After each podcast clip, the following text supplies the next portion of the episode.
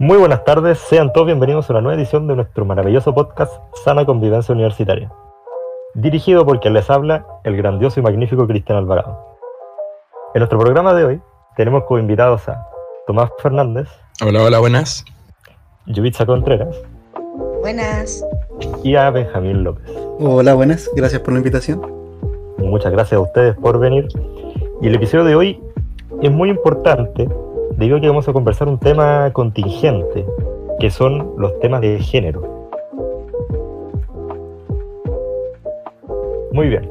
En este podcast abordaremos distintos puntos de vista acerca del género, como lo es la identidad de género, la segregación que sufren, y cómo esto a su vez da origen a diversos problemas como la violencia y discriminación. Y de hecho, hoy en día no solo se encuentran los sexos hombre y mujer, ¿verdad? Sí, de hecho hoy en día se reconoce uno más, el que serían las personas intersexuales. ¿Intersexuales dijiste? ¿Y quiénes son esas personas? Las personas intersexuales serían las personas que no se acomodan como anatómicamente a los patrones sexuales que conocemos hoy en día.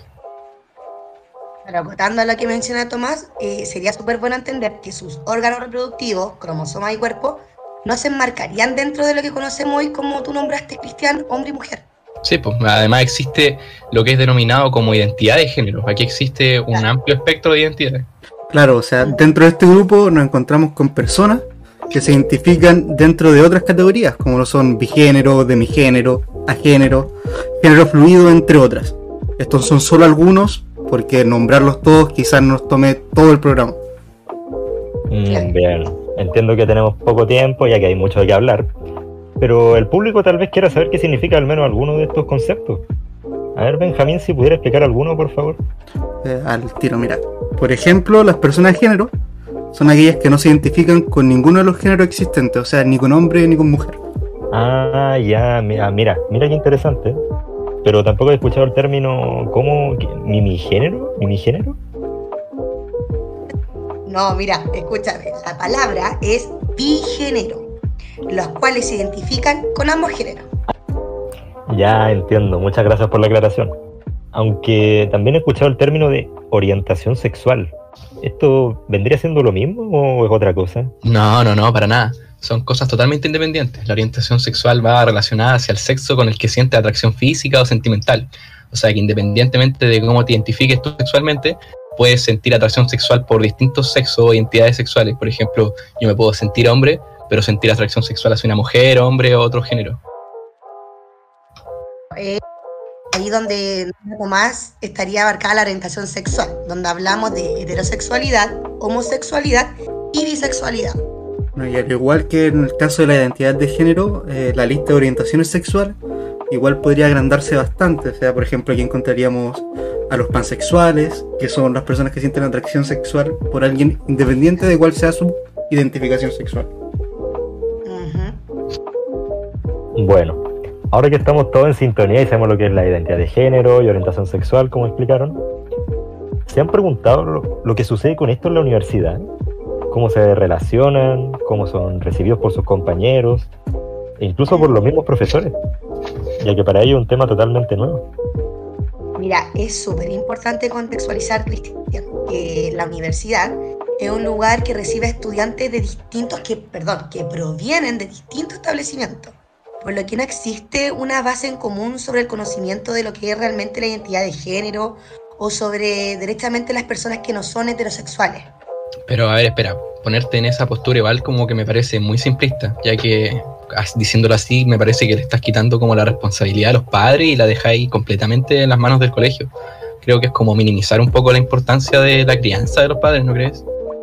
Mm, a ver, perdón que te corrija, pero ¿podríamos cambiar la palabra padres por cuidadores?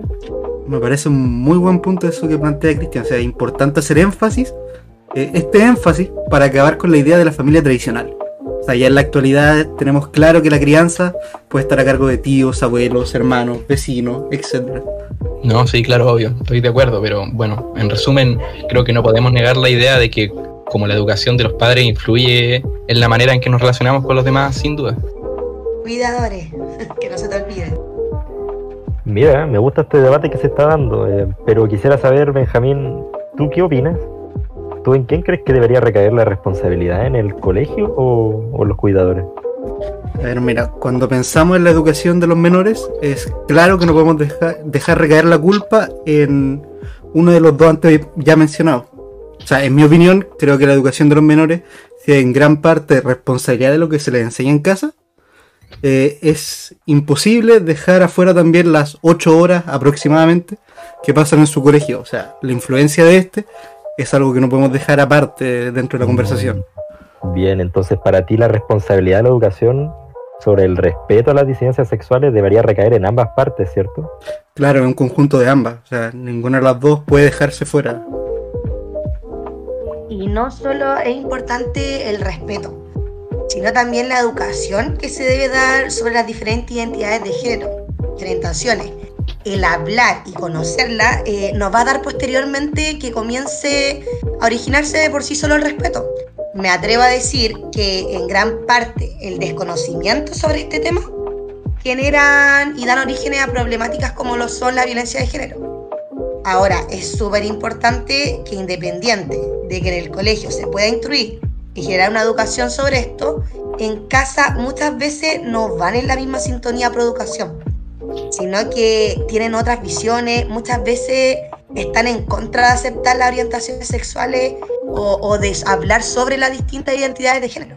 Claro, claro. Si bien yo estoy de acuerdo con que debería haber una educación en la escuela sobre estos temas, aunque sea una mínima, también creo que es muy importante dejar en claro que si dentro de sus casas los menores llegan como a notar cierta discriminación, cierta agresividad sobre estos temas desde parte de sus cuidadores, probablemente lo más difícil es que la institución educadora pueda hacer algo por cambiar esa mentalidad porque ya se viene como instalando en la crianza del niño.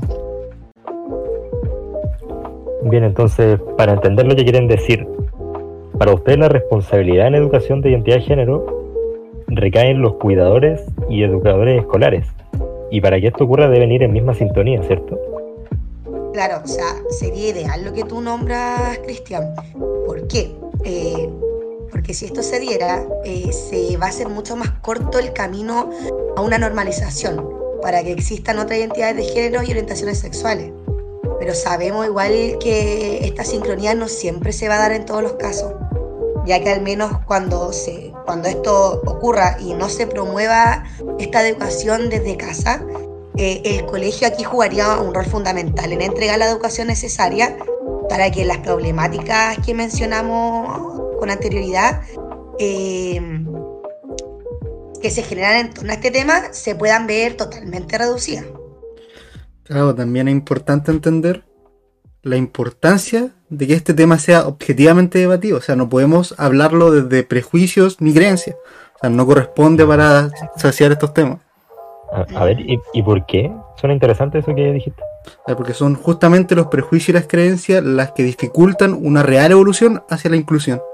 O sea, tenemos que normalizar que este es un hecho. O sea, están surgiendo orientaciones sexuales eh, e identidades de género que van más allá de lo que ya conocíamos, o sea, hombre y mujer. Y que muchas personas se están identificando con ellas. Por lo que ya no pasa si estamos de acuerdo o no. O sea, tenemos que pensar qué es lo que vamos a hacer, cómo nos vamos a adaptar a esto, y que ya no es un supuesto, es un hecho concreto. Hoy existen identidades de género. Es súper importante y necesario enfatizar en lo que comenta Benjamín. O sea, ya no se debe debatir si se acepta o no, porque como él bien lo dijo, es un hecho de que ya existen y que convivimos con quienes se identifican con los conceptos que hemos mencionado a lo largo de este podcast. O sea, ese debate ya quedó en el pasado. Hoy en día se debe hablar sobre cómo hacernos cargo de la educación con respecto a este tema.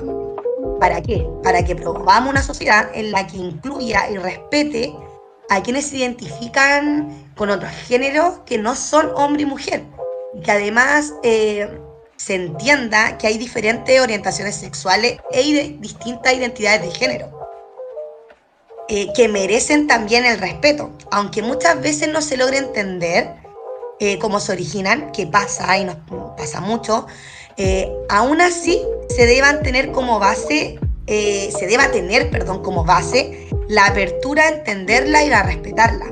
Y me atrevo a decir que para que esto suceda debemos tener una educación eh, completamente objetiva dentro de los establecimientos, ya que en casa eh, esto se vería optativo si se entrega o no esta información. Eh, pero si lo aplicamos dentro de un currículum escolar, sería algo que todos tendríamos acceso y que además estaríamos insertándolo en el sistema, lo que claramente daría una atmósfera eh, de normalidad con respecto a estos temas. Eh, bien, entiendo tu punto, pero ¿esto de darse solo dentro de los colegios? ¿O también en las universidades, los institutos, los jardines? Eh, mira, mira, el jardín y el colegio son los establecimientos que se encargan de la base de la educación.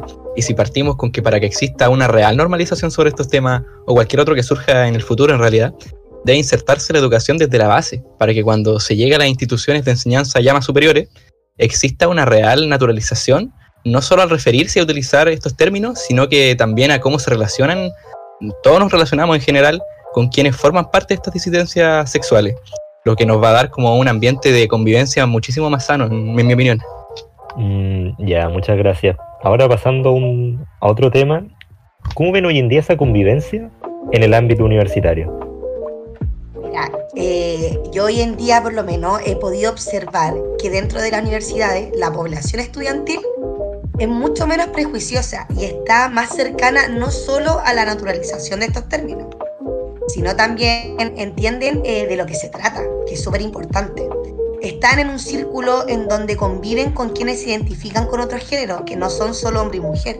Y su orientación sexual no solo se queda en la heterosexualidad. Ah, ya. ¿Y a qué crees que se debe esta naturalización que mencionas? Mira, yo creo que esta familiarización eh, se debe gran parte a las plataformas digitales que utilizan. O sea, existe hoy en día una interconectividad mundial de la cual forman parte esta población eh, eh, estudiantil eh, que visibiliza todo el tiempo este tema.